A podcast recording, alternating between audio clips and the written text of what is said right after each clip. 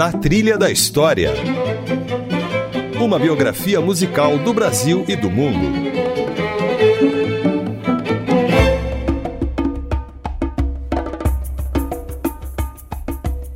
Olá, eu sou Isabela Azevedo e está começando Na Trilha da História Hoje vamos transmitir o segundo episódio com o biógrafo José Castelo sobre Vinícius de Moraes. O tema deste episódio é a vida amorosa do poeta. Lembrando que em 2020 completamos 40 anos sem o compositor e que neste mês de outubro celebramos o aniversário dele. Antes de passar para a nossa entrevista, vamos ouvir um resuminho dessa história?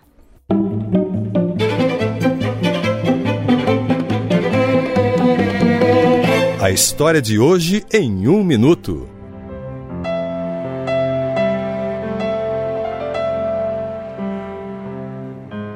Para Vinícius de Moraes, a vida não fazia sentido sem paixão. O poeta teve nove esposas e incontáveis casos, o que provocava muito sofrimento nas mulheres que ia deixando para trás. A primeira foi Tati. Tiveram dois filhos, Suzana e Pedro. Em meados da década de 40, Vinícius trocou Tati pela arquivista Regina Pederneiras, que trabalhava no Itamaraty, onde Vinícius servia como diplomata. O relacionamento foi breve e o poeta voltou para a primeira esposa. Em 1951, ele deixou novamente Tati, desta vez por Lila Boscoli. Ele tinha 38 anos e ela 20. Tiveram duas filhas, Luciana e Georgiana. Separaram-se em 1957. A quinta esposa do compositor foi Lucinha Proença, um grande amor. Depois de se separarem, Vinícius tentou inúmeras vezes uma reaproximação, sem sucesso. Em 1963, casou-se com Nelita, uma jovem de 20 anos, enquanto Vinícius já entrava na casa dos 50. Em seguida veio Cristina Gurjão, com quem teve sua última filha, Maria. A sétima esposa do compositor foi a baiana Jesse, com quem Vinícius ficou durante seis anos, a partir de 1969. Moraram na Bahia, onde o poeta estreitou os laços com o candomblé. Em 1975, Vinícius conheceu a argentina Marta, uma fã quase 40 anos mais jovem, com quem teve um relacionamento de dois anos. E a última companheira de Vinícius foi Gilda Matoso, também 40 anos mais nova. Foi com ela que o poeta dividiu os últimos dias da sua vida. E quem volta a conversar com a gente sobre a vida amorosa de Vinícius de Moraes é o jornalista e biógrafo José Castelo, autor da biografia Vinícius de Moraes, o poeta da paixão. Castelo, muito obrigada, viu, por retornar ao Na Trilha da História. Eu que agradeço, é um prazer. Vamos lá de novo, né, Castelo? Agora a gente vai falar sobre as mulheres na vida de Vinícius. Que papéis as mulheres, de forma geral, exerciam na vida do Vinícius de Moraes? Bom, eu penso que um papel decisivo, porque para começar, bom, o Vinícius teve nove casamentos oficiais, além de vários outros casos ou namoros não oficiais. Ainda assim, evidentemente, teve momentos da vida dele em que ele ficou sozinho. E nesses momentos, em geral, ele ficava bastante mal. Ele ficava deprimido, ele ficava triste, uhum. ele não ficava bem. Então, ele precisava ter uma mulher perto de si para estar bem, para viver plenamente. Além disso, ele precisava, como eu já falei no outro programa, desse estado de estar apaixonado por uma mulher. Era então uhum. mais isso, né? Em torno ou em busca ou vivendo essa paixão por uma mulher. Viver sem estar apaixonado não tinha a menor graça para o Vinícius, então. Não, ele não achava a menor graça, ele achava que não tinha sentido viver sem o estado da paixão. Tanto que ele rompeu dos nove casamentos, quer dizer, ele rompeu oito. O nono, com a Gilda Matoso, foi a morte que rompeu. Mas ele rompeu esses oito casamentos em momentos, de uma forma geral, em que a, a relação estava bem, estava tudo normal. Mas ele dizia, eram momentos em que ele percebia, sim, ainda havia amor, até muito amor em alguns casos, mas não havia mais paixão. Não interessava mais a ele continuar. As mulheres, algumas me confidenciaram e tudo, se sentiram um pouco manipuladas, né? Porque eram rompantes da parte dele E, em geral, eram separações que não tinha nenhuma relação com nada objetivo. Não houve uma traição, não estão brigando, não estão mal, entendeu? Uhum. Simplesmente ele separa porque não há mais paixão. Castelo, antes da gente terminar esse bloco, eu queria que a gente ouvisse a pergunta de um ouvinte nosso, é o Paulo Henrique, do Rio de Janeiro. Boa noite, meu nome é Paulo Henrique, eu sou do bairro de Cavalcante, na cidade do Rio de Janeiro. A minha pergunta para o senhor José Castelo é o seguinte: o Vinícius ele era autor de muitas frases de efeito. O que ele quis dizer com me desculpem as feias, mas beleza é fundamental. Um abraço e obrigado. Só para complementar essa pergunta do Paulo, Castelo, eu queria que a gente ouvisse um trechinho dessa poesia Receita de Mulher. Receita de Mulher. As muito feias que me perdoem, mas beleza é fundamental. É preciso que haja qualquer coisa de flor em tudo isso, qualquer coisa de dança, qualquer coisa de haute couture em tudo isso. Ou então que a mulher se socialize elegantemente em azul, como na República Popular Chinesa. Não há meio termo possível. É preciso que tudo isso seja belo. Tem um outro trecho que eu queria destacar, Castelo, em que o Vinícius diz basicamente que um corpo feminino, para ser bonito, tem que ser magro. Vamos ouvir. É preciso que as extremidades sejam magras, que uns ossos despontem, sobretudo a rótula no cruzar das pernas e as pontas pélvicas no enlaçar de uma cintura semovente. Gravíssimo, porém, é o problema das saboneteiras. Uma mulher sem saboneteiras é como um rio sem pontes. Indispensável que haja uma hipótese de barriguinha.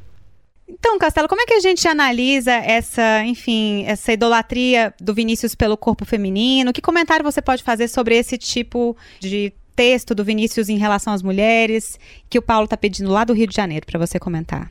Esse fascínio pela beleza, no caso dos artistas, e o Vinícius foi um grande artista, né? Foi um grande poeta, um grande músico.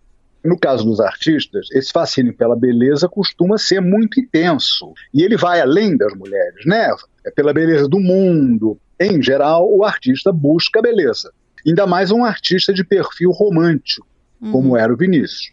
Então, esse fator beleza, que normalmente, na nossa cultura machista, infelizmente, pesa muito para a maioria dos homens, né? não para todos, mas para a maioria dos homens, né? Os homens às vezes conhecem mulheres fantásticas, fabulosas, delicadas, amorosas, inteligentes, com todas as qualidades, mas não são bonitas, se desinteressam, né? Isso uhum. é uma uhum. coisa do machismo, da cultura machista. Então aí, nesse sentido, o Vinícius foi um representante dessa cultura machista, foi, uhum. entendeu? que para quem tudo bem, a mulher é legal, é ótimo, não sei o quê, mas tem que ser bonita, tem, tem que, que ter um bonito. corpo fantástico. Vamos ouvir a primeira música de hoje, Castelo, que tal? Sim. Para introduzir nosso tema, Vinícius e as mulheres, você falou tanto, né, que o Vinícius precisa de paixão para viver. A gente vai ouvir Eu não existo sem você. Que frase, né? Eu não consigo existir nesse mundo se não tiver é. você, né? Uma parceria de Vinícius é. de Moraes e Tom Jobim na voz de Elisete Cardoso. Eu sei, você sabe, já que a vida quis assim, que nada nesse mundo levará você de mim. Eu sei, você sabe, que a distância não existe, e todo grande amor só é bem grande se for o triste. Por isso, meu amor não tenha medo de sofrer,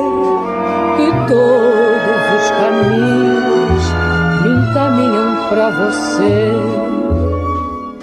Assim como o oceano só é belo com luar, assim como a canção só tem razão se se cantar, assim como uma nuvem só acontece se chover assim.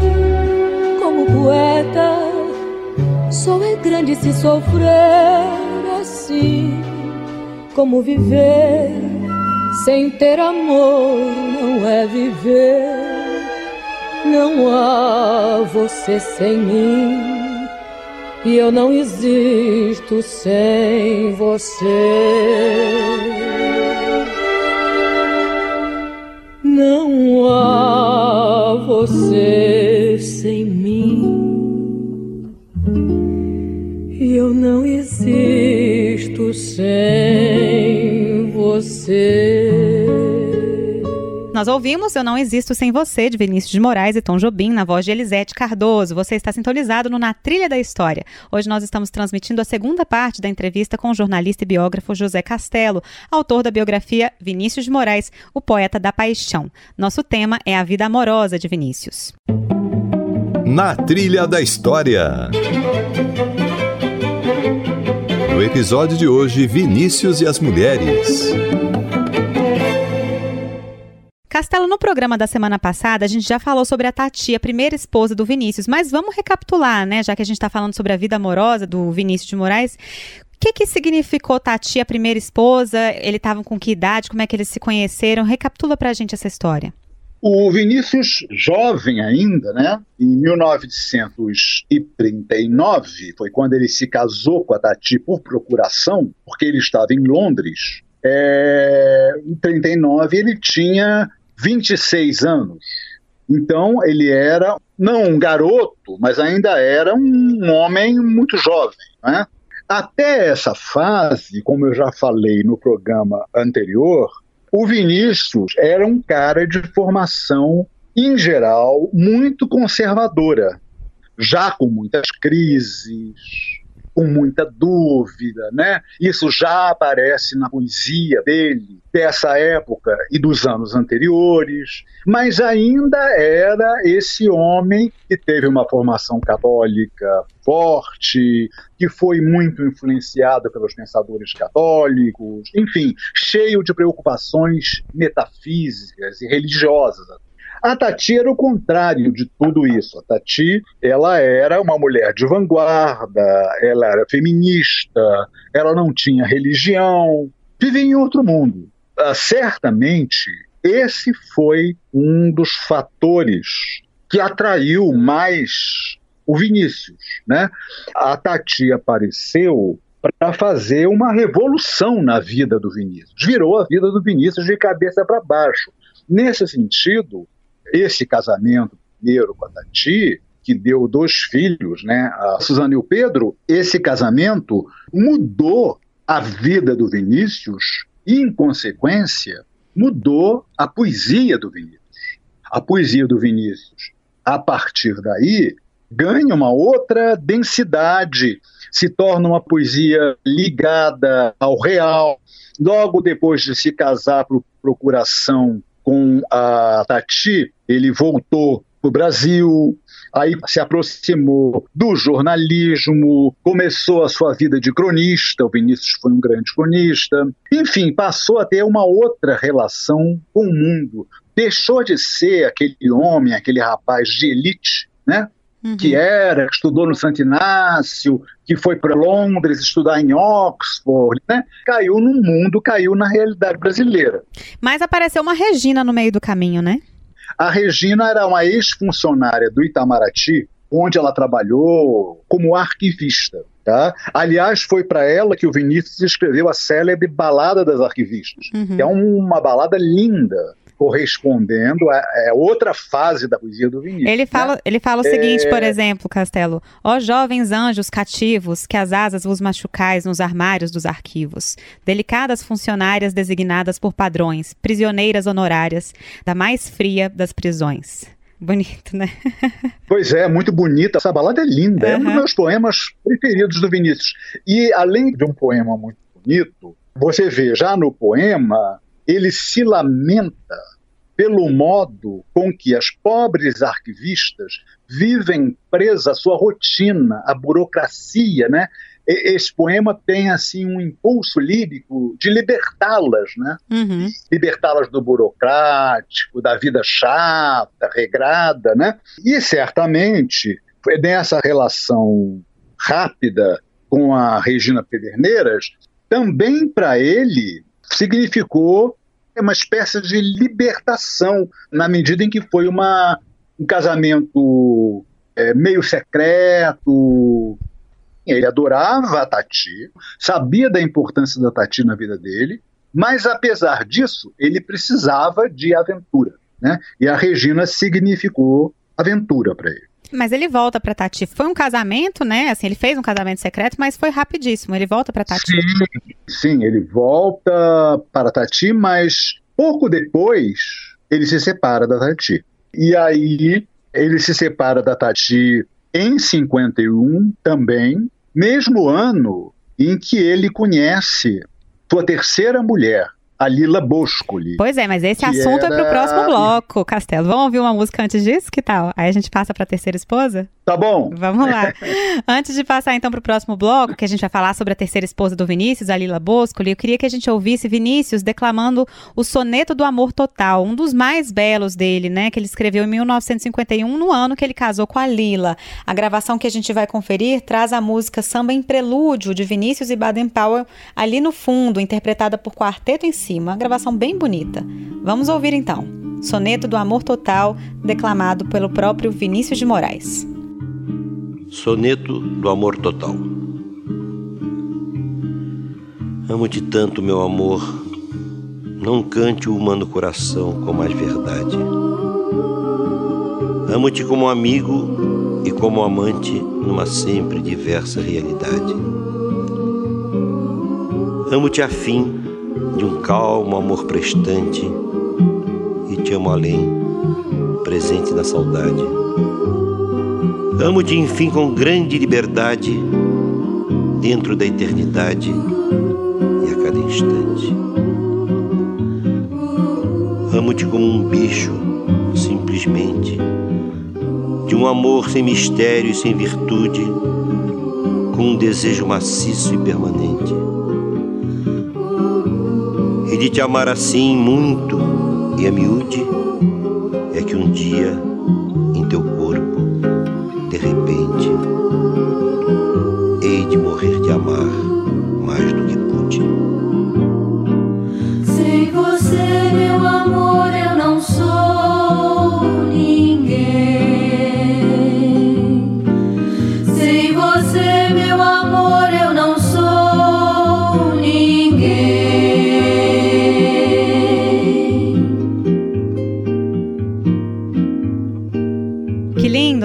pessoal? Esse foi o soneto do amor total declamado pelo próprio Vinícius de Moraes. Você está sintonizado no Na Trilha da História. Hoje nós estamos transmitindo a segunda parte da entrevista com o jornalista e biógrafo José Castelo, autor de Vinícius de Moraes, o poeta da paixão.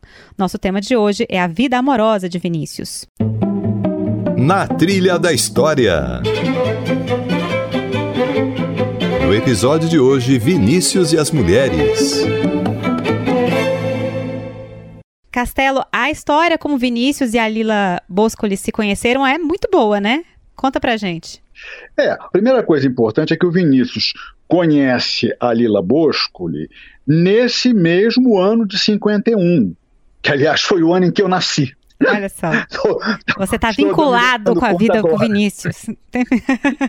pois é. E esse ano de 51 foi um ano explosivo para o Vinícius, porque é o ano em que ele separa da Tati e o ano em que ele encontra a Lila Boscoli, a quem ele foi apresentado pelo Rubem Braga, que os apresentou com a seguinte frase: Essa é Lila Boscoli, esse é Vinícius de Moraes, e seja o que Deus quiser. Porque o Braga sabia o que ia acontecer. A Lila também era uma mulher linda. Aí, no caso, com todo respeito pelas outras duas, pela memória das duas, foi a mulher mais linda que ele teve até ali. Todas as descrições a respeito dela são nesse sentido, né? Da beleza. E foi uma relação muito intensa, que durou sete anos. Bastante né? Foi uma relação longa também, não foi só um amor repentino, uma paixão súbita, não, foi uma relação que encerrou em 58. Uhum. Então, foi uma coisa realmente importante na vida dele. Uhum. E eles moraram em Paris, né? Tem um trecho do seu livro, me corrija se eu estiver errada, que ele tem um desentendimento com a Lila, e aí ele tenta suicídio, uma coisa, um rompante muito, muito romântico, muito desesperado, e que ele está dentro de uma, enfim, de um apartamento, com, enfim, liga o gás. Conta essa história pra gente, Castelo. Segundo a lenda, isso aí não tem como comprovar. Mas a lenda que rola entre os amigos é que ele tentou suicídio duas vezes.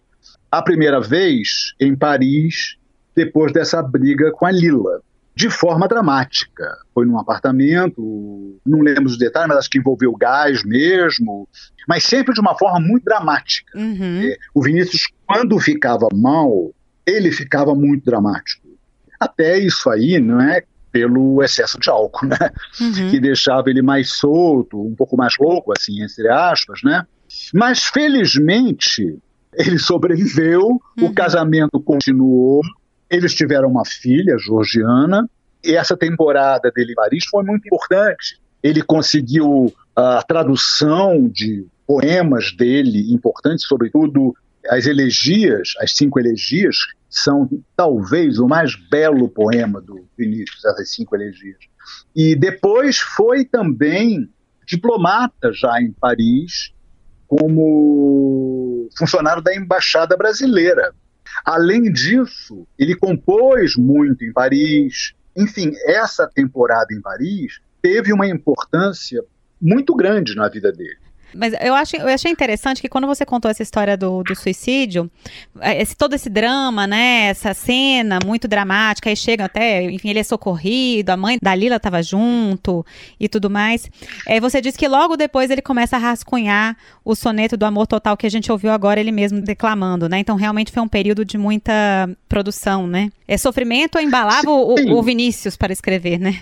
Sim, sim. Você vê que a ideia do amor total que ele expressa nesse poema se relaciona diretamente com essa ideia de que sem o grande amor eu não posso viver. Tanto não posso viver que quando tem uma briga feia, uma ruptura, eu prefiro a morte. É o, era o raciocínio dele, entendeu? É nesse aspecto que eu digo que ele tinha, o Vinícius tinha esse, esse temperamento dramático. É verdade. Vamos para o próximo bloco? Vamos. Então, no próximo bloco, eu queria falar sobre a próxima esposa do Vinícius, a Lucinha Proença. Você conta na sua biografia, né, Castelo, que foi inspirado nela, que um, um, um dos mais belos poemas da obra do Vinícius, O Haver. Então, por isso, a gente vai introduzir o próximo bloco ouvindo o poeta, né, o próprio Vinícius, declamando essa poesia com o violão ao fundo de Edu Lobo. A faixa está incluída no disco Antologia Poética, de 1977. O Haver. O haver. Resta, acima de tudo, essa capacidade de ternura, essa intimidade perfeita com o silêncio. Resta essa voz íntima pedindo perdão por tudo. Perdoai. Eles não têm culpa de ter nascido. Resta esse antigo respeito pela noite, esse falar baixo, essa mão que tateia antes de ter, esse medo de ferir tocando, essa forte mão de homem cheia de mansidão para com tudo que existe. Resta essa imobilidade, essa economia de gestos, essa inércia cada vez maior diante do infinito. Essa gagueira infantil de quem quer balbuciar o inexprimível, essa irredutível recusa à poesia não vivida. Resta essa comunhão com os sons, esse sentimento da matéria em repouso, essa angústia da simultaneidade do tempo, essa lenta decomposição poética em busca de uma só vida, uma só morte, um só Vinícius. Resta esse coração queimando como um círio numa catedral em ruínas. Essa tristeza diante do cotidiano, ou essa súbita alegria ao ouvir na madrugada passos que se perdem sem memória. Resta essa vontade de chorar diante da beleza, essa cólera cega em face da injustiça e do mal-entendido, essa imensa piedade de si mesmo essa imensa piedade de sua inútil poesia e sua força inútil. Resta esse sentimento da infância subitamente desentranhado de pequenos absurdos. Essa tola capacidade de rir à toa. Esse ridículo desejo de ser útil e essa coragem de comprometer-se sem necessidade. Resta essa distração essa disponibilidade, essa vagueza de quem sabe que tudo já foi como será no vir a ser. E ao mesmo tempo esse desejo de servir, essa contemporaneidade com o amanhã dos que não tem ontem nem hoje. Resta essa faculdade incoercível de sonhar e transfigurar a realidade. Dentro dessa incapacidade de aceitá-la tal como é, e essa visão ampla dos acontecimentos, e essa impressionante e desnecessária presciência, e essa memória anterior de mundos inexistentes, e esse heroísmo estático, e essa pequenina luz indecifrável, a que às vezes os poetas dão nome de esperança. Resta essa obstinação em não fugir do labirinto na busca desesperada de alguma porta, quem sabe inexistente e essa coragem indizível diante do grande medo, e ao mesmo tempo esse terrível medo de renascer dentro da treva. Resta esse desejo de sentir-se igual a todos, de refletir sem olhares, sem curiosidade, sem história. Resta essa pobreza intrínseca, esse orgulho, essa vaidade de não querer ser príncipe senão do seu reino Resta essa fidelidade à mulher e ao seu tormento. Este abandono sem remissão à sua voragem insaciável. Resta esse eterno morrer na cruz de seus braços e esse eterno ressuscitar para ser recrucificado. Resta esse diálogo cotidiano com a morte, esse fascínio pelo momento a vir. Quando emocionada, ela virá me abrir a porta como uma velha amante sem saber que é a minha mais nova namorada. Nós ouvimos o poema O Haver, declamado por Vinícius de Moraes, embalado pelo violão de Edu Lobo. Este é o Na Trilha da História. Hoje nós estamos transmitindo a segunda parte da entrevista com o jornalista e biógrafo José Castelo, autor de Vinícius de Moraes, o poeta da paixão. O tema deste episódio é a vida amorosa de Vinícius. Na Trilha da História. No episódio de hoje, Vinícius e as Mulheres. Castelo, eu comentei no bloco anterior que esse poema O Haver foi escrito durante o tempo que Vinícius estava apaixonado por Lucinha Proença. Foi ela o grande amor de Vinícius, na sua opinião? É. A narrativa toda que eu consegui construir é essa.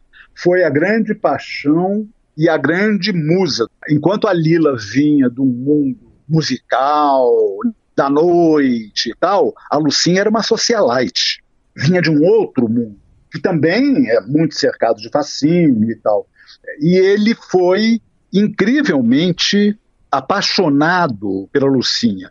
Inclusive, algumas das mulheres posteriores, pelo menos duas ou três, me disseram discretamente que sentiam, durante o casamento, que ele guardava uma paixão enfurecida pela Lucinha que nunca tinha terminado.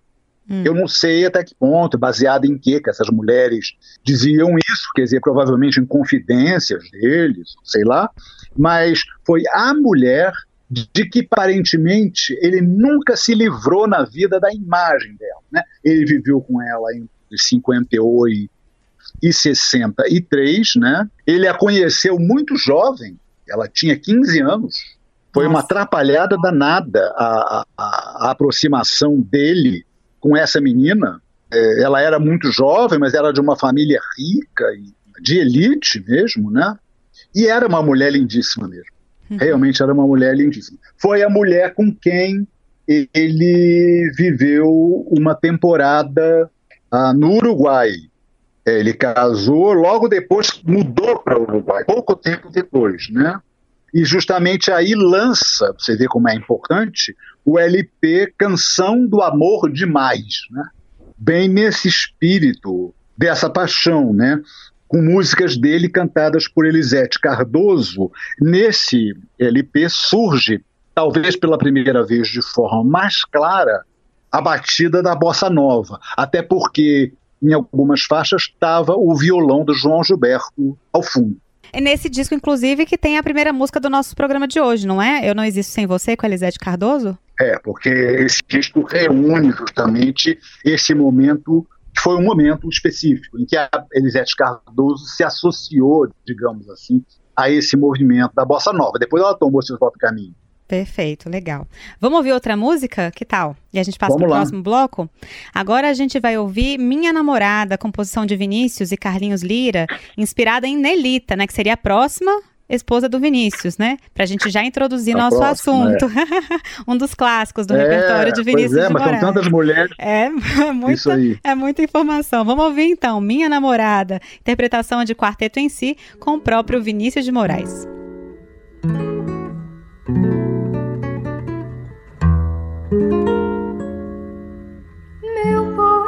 Hoje estou contente.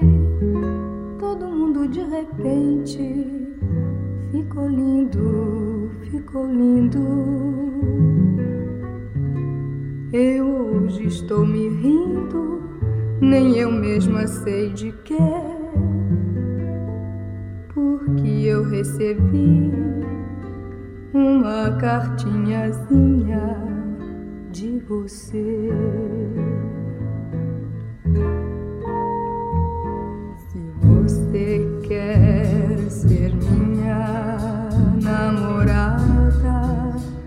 Ah, que linda namorada, você poderia ser se quiser ser somente minha, exatamente esta coisinha, esta coisa toda minha, que ninguém mais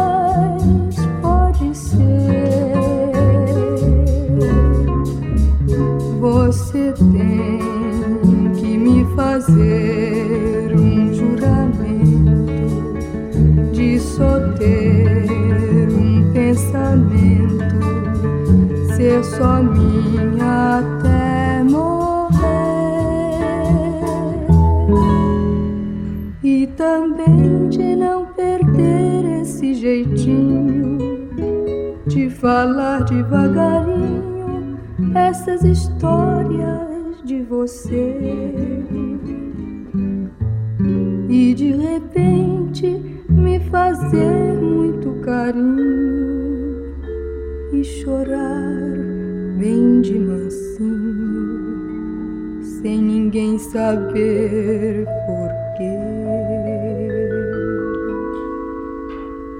E se mais do que minha namorada, você quer ser minha amada, minha amada mais amada pra valer, aquela amada pelo amor, predestinada, sem a qual a vida é nada, sem a qual se quer morrer.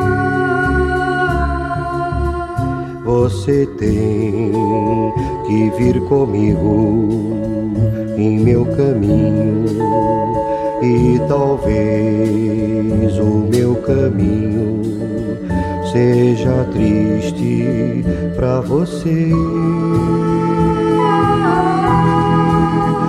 Os seus olhos têm que ser só dos meus olhos e os seus braços, o meu ninho no silêncio de depois. E você tem que ser a estrela derradeira, minha amiga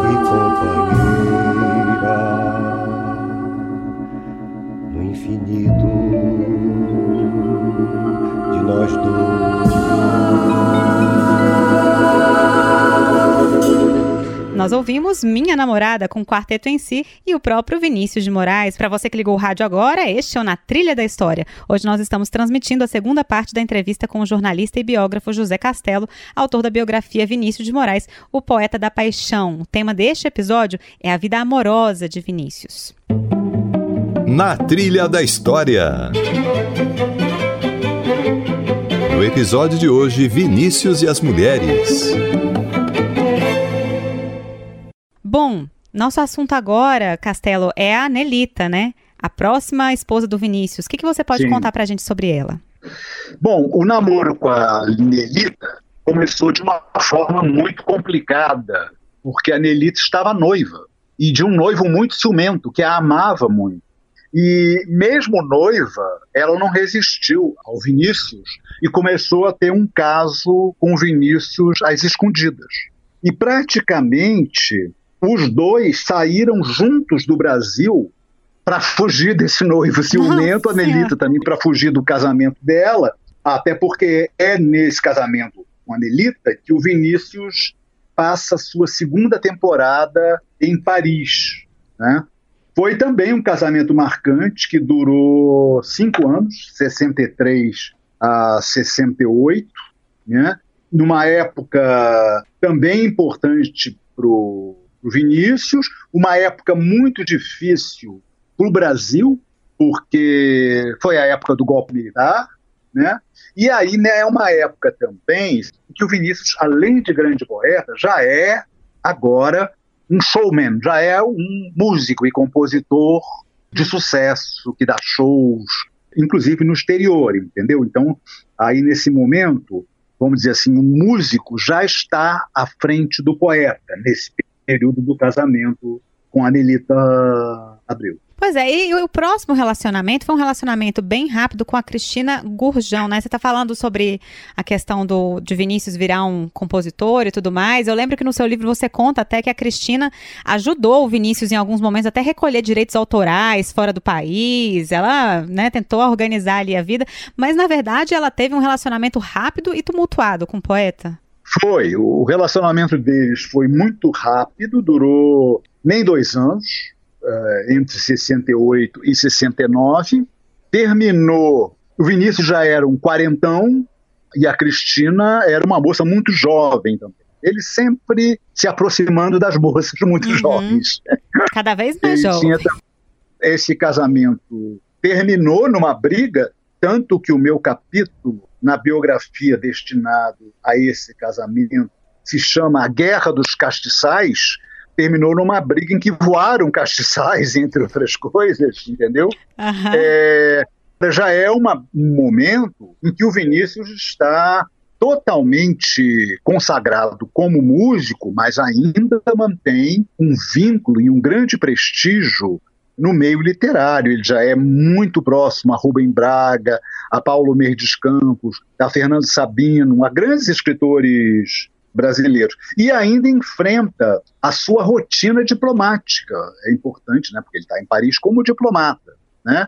O Vinícius nunca se adaptou muito à, rotina diplomática, mas a parte que ele mais gostava era de receber a visita dos grandes poetas. Então, uhum. Existem muitas fotos dele com João Cabral em Paris, com Manuel Bandeira, entendeu? Foi uma época em que ele curtiu muito esse lado cultural da vida diplomática. Uhum. Foi uma época também, é inevitável dizer, em que ele teve um caso secreto muito atordoante para ele, muito envolvido, com a atriz Neuza Borges. A atriz Neuza Borges, que na época era crooner na Noite Paulista, né?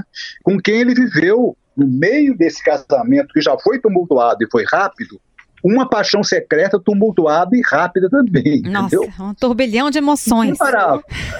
É, não parava.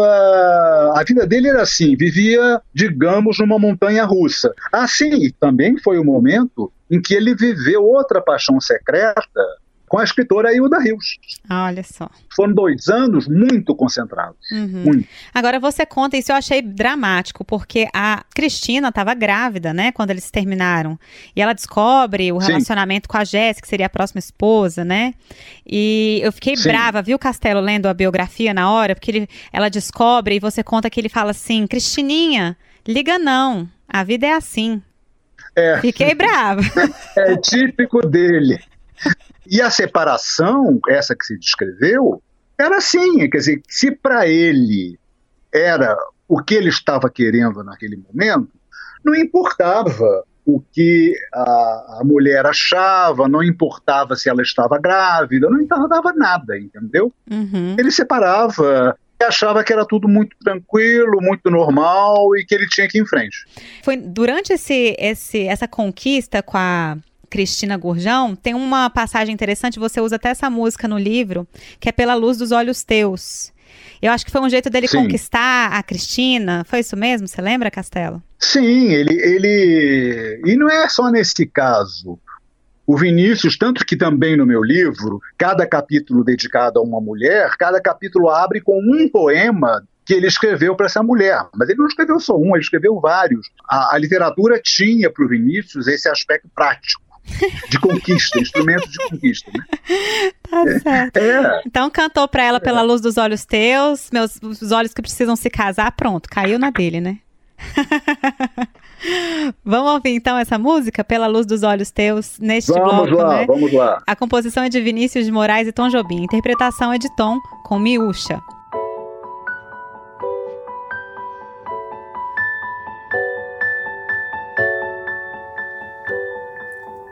Quando a luz dos olhos meus e a luz dos olhos teus resolvem se encontrar. Ai que bom que isso é, meu Deus, que frio que me dá o encontro desse olhar. Mas se a luz dos olhos teus resiste aos olhos meus só pra me provocar. Meu amor, juro por Deus, me sinto incendiar. Meu amor, juro Deus que a luz dos olhos meus já não pode esperar. Quero a luz dos olhos meus na luz dos olhos teus, sem mais lararará.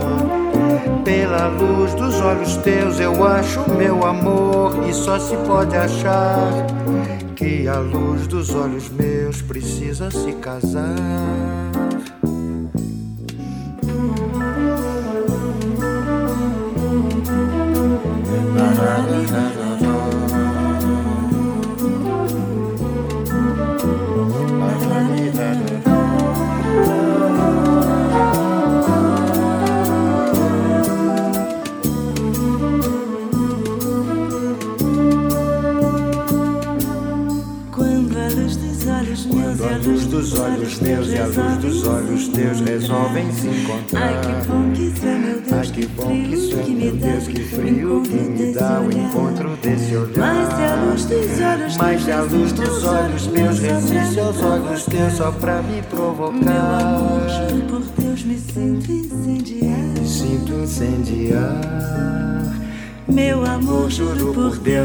Luz dos olhos meus já não pode esperar.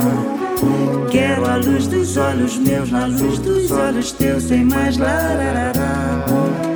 Pela luz dos olhos teus eu acho meu amor e só se pode achar que a luz dos olhos meus precisa se Que a casar. luz dos olhos meus precisa se casar. Que a luz dos olhos meus precisa se casar. Precisa se casar. Precisa se casar casar. Precisa se casar. Precisa se casar. Precisa se casar. Precisa se casar. Precisa se casar. Precisa se casar. Precisa se casar. Nós ouvimos Pela Luz dos Olhos Teus, composição de Vinícius de Moraes e Tom Jobim, na interpretação de Tom e Miúcha. Você está acompanhando na Trilha da História. Hoje nós estamos transmitindo a segunda parte da entrevista com o jornalista e biógrafo José Castelo, autor de Vinícius de Moraes, o poeta da paixão. O tema deste episódio é a vida amorosa do Vinícius. Na Trilha da História. No episódio de hoje, Vinícius e as Mulheres. Bom, vamos falar sobre a Jesse. Qual que foi o papel dessa baiana na vida do Vinícius de Moraes? Olha, foi um momento de mais uma grande virada, né? O Vinícius se adaptava completamente à vida das mulheres por quem ele se apaixonou, né? Então ele que estava ali vivendo com mulheres finas, com não sei o quê, de repente conhece a Jeps, que morava em Salvador, ligada a uma comunidade hippie, os hippies da época, né, os hippies baianos, era praticante intensa do candomblé, era muito chegada ao candomblé, né? E aquela coisa que levou o Vinícius a se transfigurar também. O Vinícius passou a vestir aquelas batas brancas que os hippies viviam na época, aqueles sandálias de pneu, uhum. né? deixou o cabelo crescer, virou uma espécie de sacerdotisa para ele. Os amigos um pouco isso eu fiz, eu fui à Bahia, passei 15 dias na Bahia fazendo entrevista, e as pessoas diziam que ele seguia Jesse quase com um fervor religioso. Claro que com um fervor carnal e amoroso também, mas é, é, ele se envolveu com aquele sincretismo da Jesse e da Bahia, né? E ao mesmo tempo abriu portas para ele que foram muito importantes. Por exemplo, ele se aproximou muito do Jorge Amado e da Zélia Gattai nesse período em que viveu na, na Bahia. Ele passou a frequentar o terreiro de mãe menininha do Cantuá, a quem é, ele adorava. Ele é, virou a grande guia espiritual do Vinícius, mãe menininha. É, é o período em que ele se aproxima muito mais da cultura negra, né, e da presença da cultura negra no Brasil, né, que é parte da nossa identidade e da nossa não só da nossa cultura, mas da nossa vida, né? E se transfigura, quer dizer, se transfigura como homem e se transfigura como artista. Ele morou na Bahia, né? É importante enfatizar isso durante esses sete anos. E esses sete anos na Bahia revolucionaram a vida dele. Legal. Vamos ouvir outra música, Castelo? Já que a gente falou sobre vamos. a Jesse, vamos ouvir Morena Flor com uma, uma gravação que tem uma dedicação do Vinícius logo no início, composição de Toquinho e Vinícius de Moraes, na interpretação da dupla dos dois amigos. Vamos ouvir. Ah, e agora vamos cantar Morena Flor. Pra Jesse. Pra Jesse. Claro. É. Morena Flor, fizemos lá em Mar del Plata. Feito em Mar del Plata. Lembra? Lembro.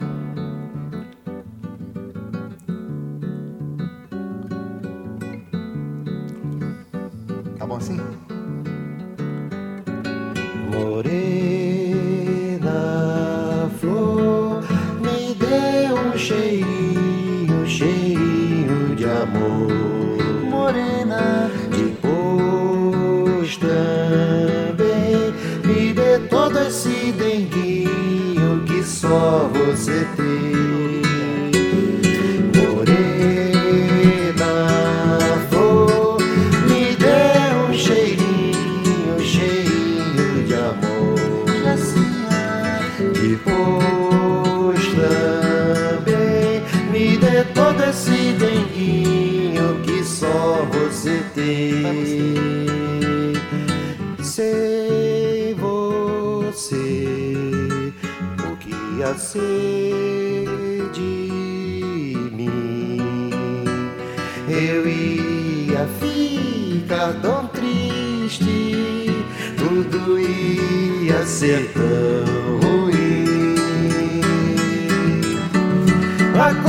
Acontece que a Bahia fez você. Todinha assim só para mim, morena. Flor, me dê um cheirinho, cheirinho de amor, morena, Jacinha, depois também me dê todo esse denguinho que só você esse denguinho que só você tem, me dê todo esse denguinho que só você tem.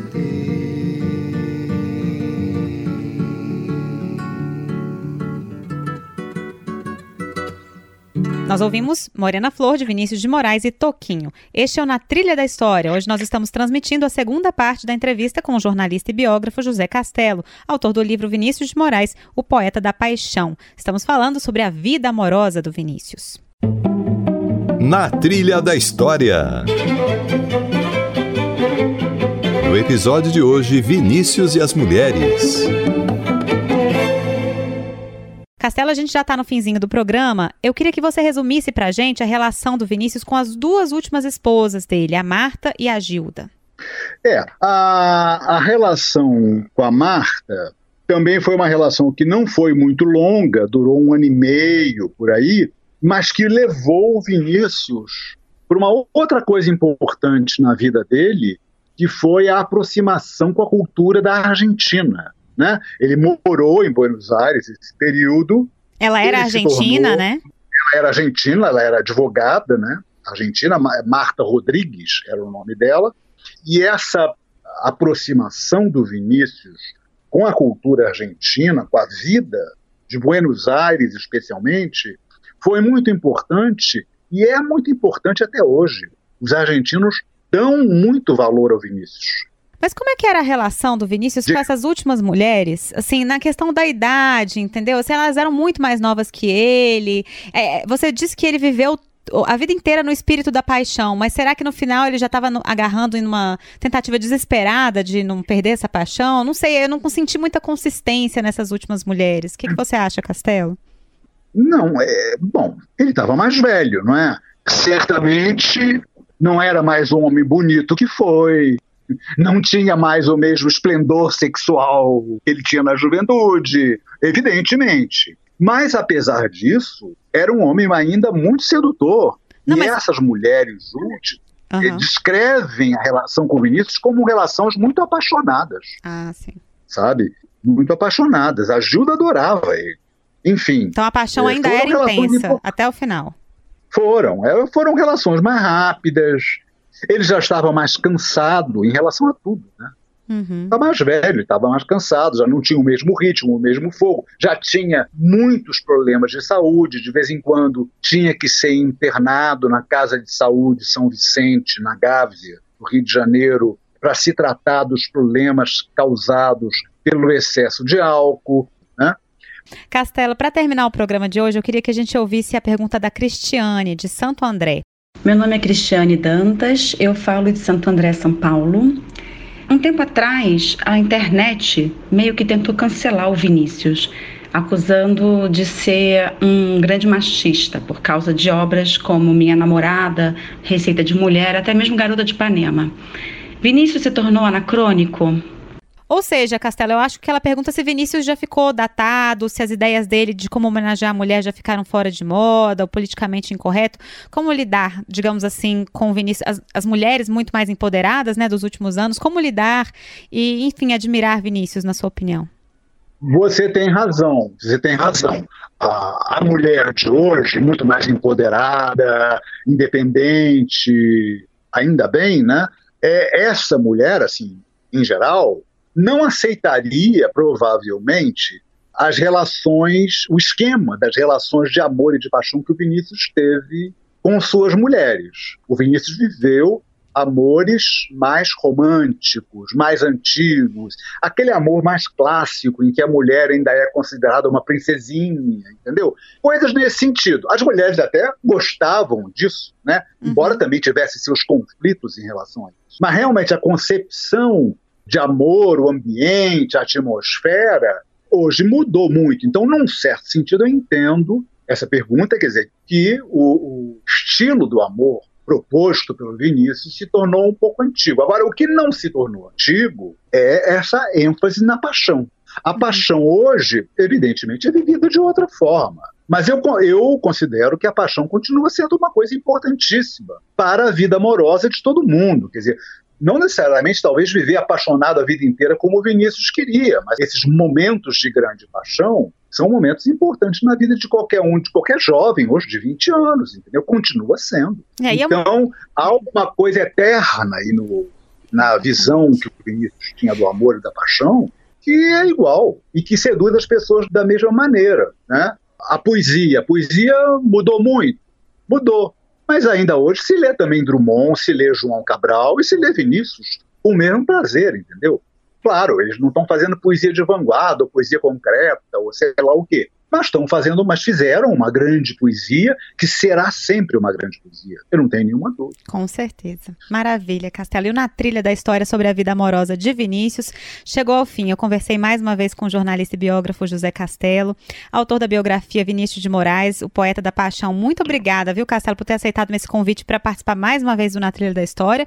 E não querendo exigir muito, quem sabe esticar nosso papo, quem tal a gente continua semana que vem para a gente fechar essa história do Vinícius falando sobre as amizades tão importantes na vida do Vinícius. Topa, Castelo? Vamos sim, vamos, vamos fazer. ah, e muito obrigado pelo convite. E, sobretudo, é importante porque é sempre importante lembrar do Vinícius, ler o Vinícius, ouvir o Vinícius não é uma figura para ser esquecida facilmente. Com certeza. E a você, ouvinte, muito obrigada pela companhia. Se quiser mandar uma mensagem para a gente, nosso e-mail é culturaearte.ebc.com.br e o nosso WhatsApp é o 61 983754918. Para terminar o programa no embalo do tema de hoje, que é essa relação né, do Vinícius com as mulheres, vamos ouvir a clássica Garota de Ipanema, composição de Vinícius com Tom Jobim, num registro histórico de 2 de agosto de 1962 quando Vinícius, Tom e João Gilberto apresentaram ao vivo essa canção para o público. Foi isso mesmo? Acho que foi a primeira apresentação, talvez, do, do Vinícius para o público mesmo, Castelo, você se lembra? Provavelmente é. Vamos ouvir então. Garota Vamos de Ipanema, lá. Tom Jobim, Vinícius e João Gilberto. Até semana que vem, pessoal. Tchau, tchau.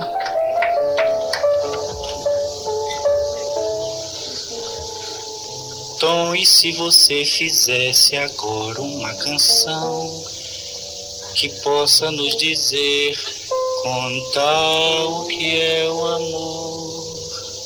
Olha, Joãozinho, eu não saberia sem Vinícius para fazer a poesia. Para essa canção se realizar quem dera o João para cantar.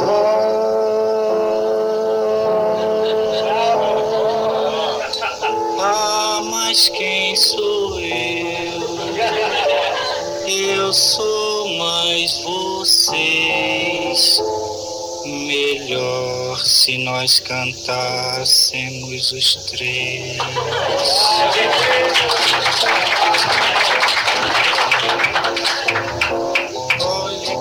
Coisa mais linda, mais cheia de graça. Ela, menina que vem que passa, no doce balanço, caminho do mar. Moça do corpo dourado do sol de Ipanema, o seu balançado é mais que um poema, é a coisa mais linda que eu já vi passar.